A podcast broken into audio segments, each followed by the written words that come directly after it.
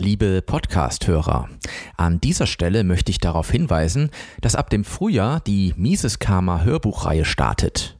Unter der Überschrift Die Vordenker der österreichischen Schule habe ich es mir zur Aufgabe gemacht, die gemeinfreien Werke in Form von Aufsätzen und ganzen Büchern der frühen Austrians als Hörbücher zu vertonen. Den Anfang macht dabei das rund 80-seitige Essay zum Abschluss des Marxischen Systems von Eugen Böhm von Barwerk aus dem Jahre 1896. Die Veröffentlichung dieses Hörbuchs erfolgt im April 2021. Weitere Infos und eine Vorbestellmöglichkeit finden Sie unter der Website miseskarma.de slash Hörbuch. Mises Karma Literatur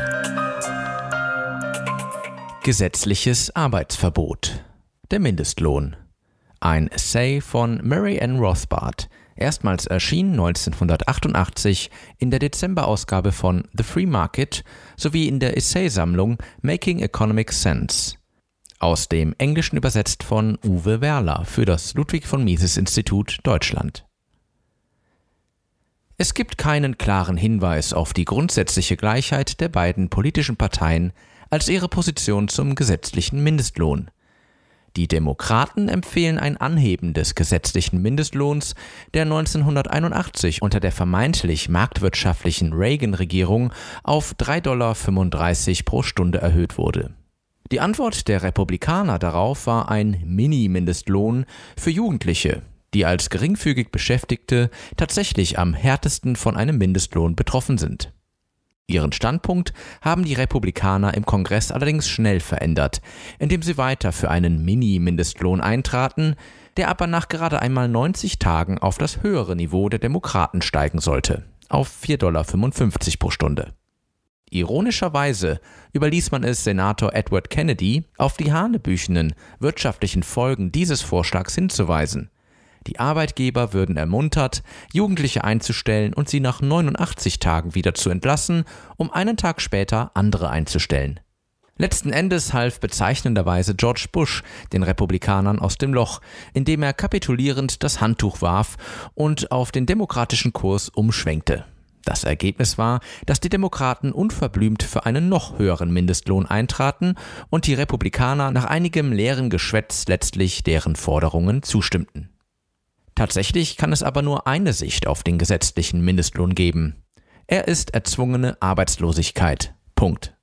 Das Gesetz sagt, es ist illegal und folglich kriminell, jemanden unterhalb eines bestimmten Stundenlohns von x Dollar einzustellen. Das bedeutet schlicht und einfach, dass viele freiwillig geschlossene Arbeitsverträge plötzlich gesetzeswidrig werden und dadurch Arbeitslosigkeit entsteht. Man muss bedenken, dass ein Mindestlohn keine neuen Arbeitsplätze schafft. Er verbietet sie nur. Und die Verdrängung von Arbeitsplätzen in die Illegalität ist eine unvermeidliche Folge. Alle Nachfragekurven fallen und jene für Arbeit bildet keine Ausnahme. Daher führen zwangsläufig alle Gesetze für marktrelevante Mindestlöhne, ein Mindestlohn von 10 Cent pro Stunde hätte keinen Einfluss, zur Kriminalisierung von Beschäftigung und folglich zur Arbeitslosigkeit. Kurz gesagt, wenn der Mindestlohn von 3,35 Dollar auf 4,55 Dollar pro Stunde steigt, führt dies zu dauerhafter Nichtbeschäftigung derjenigen, die sonst zu Löhnen irgendwo zwischen diesen beiden Werten eingestellt worden wären.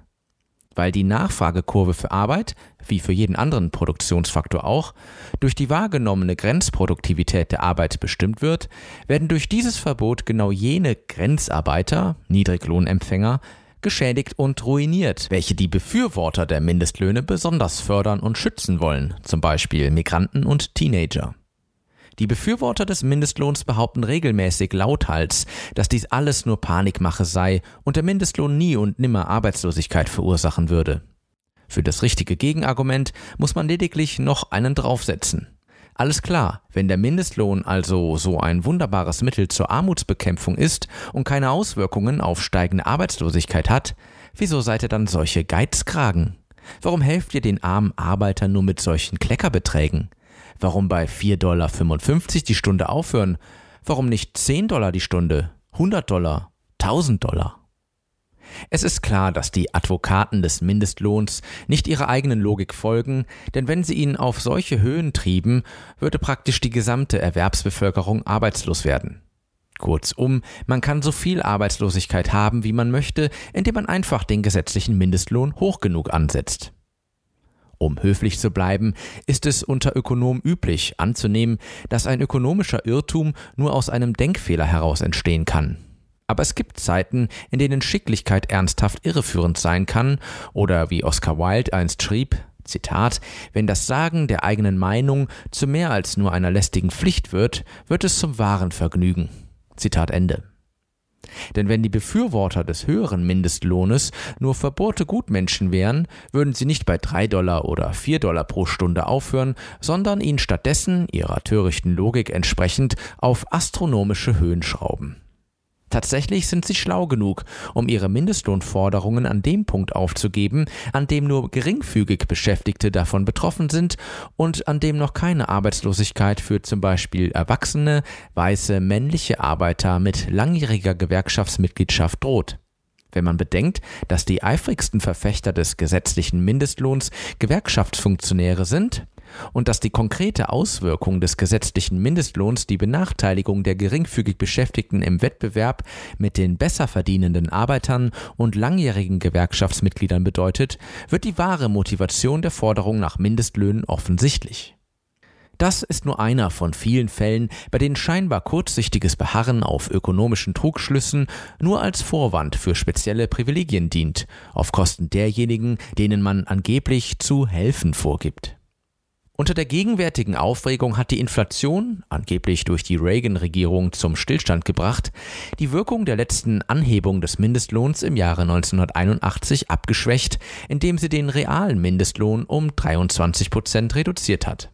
Als Folge fiel die Arbeitslosigkeit von 11 Prozent 1982 auf unter 6 Prozent im Jahre 1988.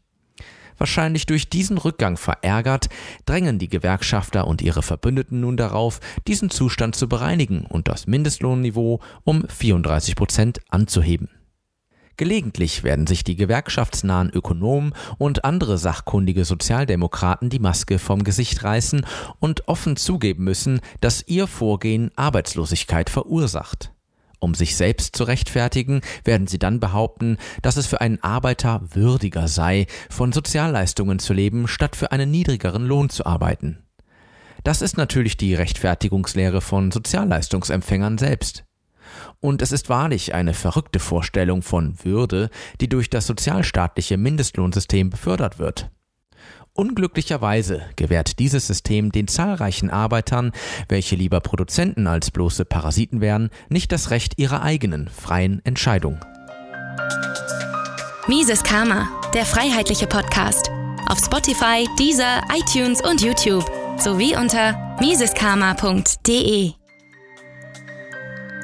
Liebe Podcasthörer, wenn Ihnen diese Ausgabe gefallen hat, helfen Sie doch dabei, Mises Karma noch bekannter zu machen.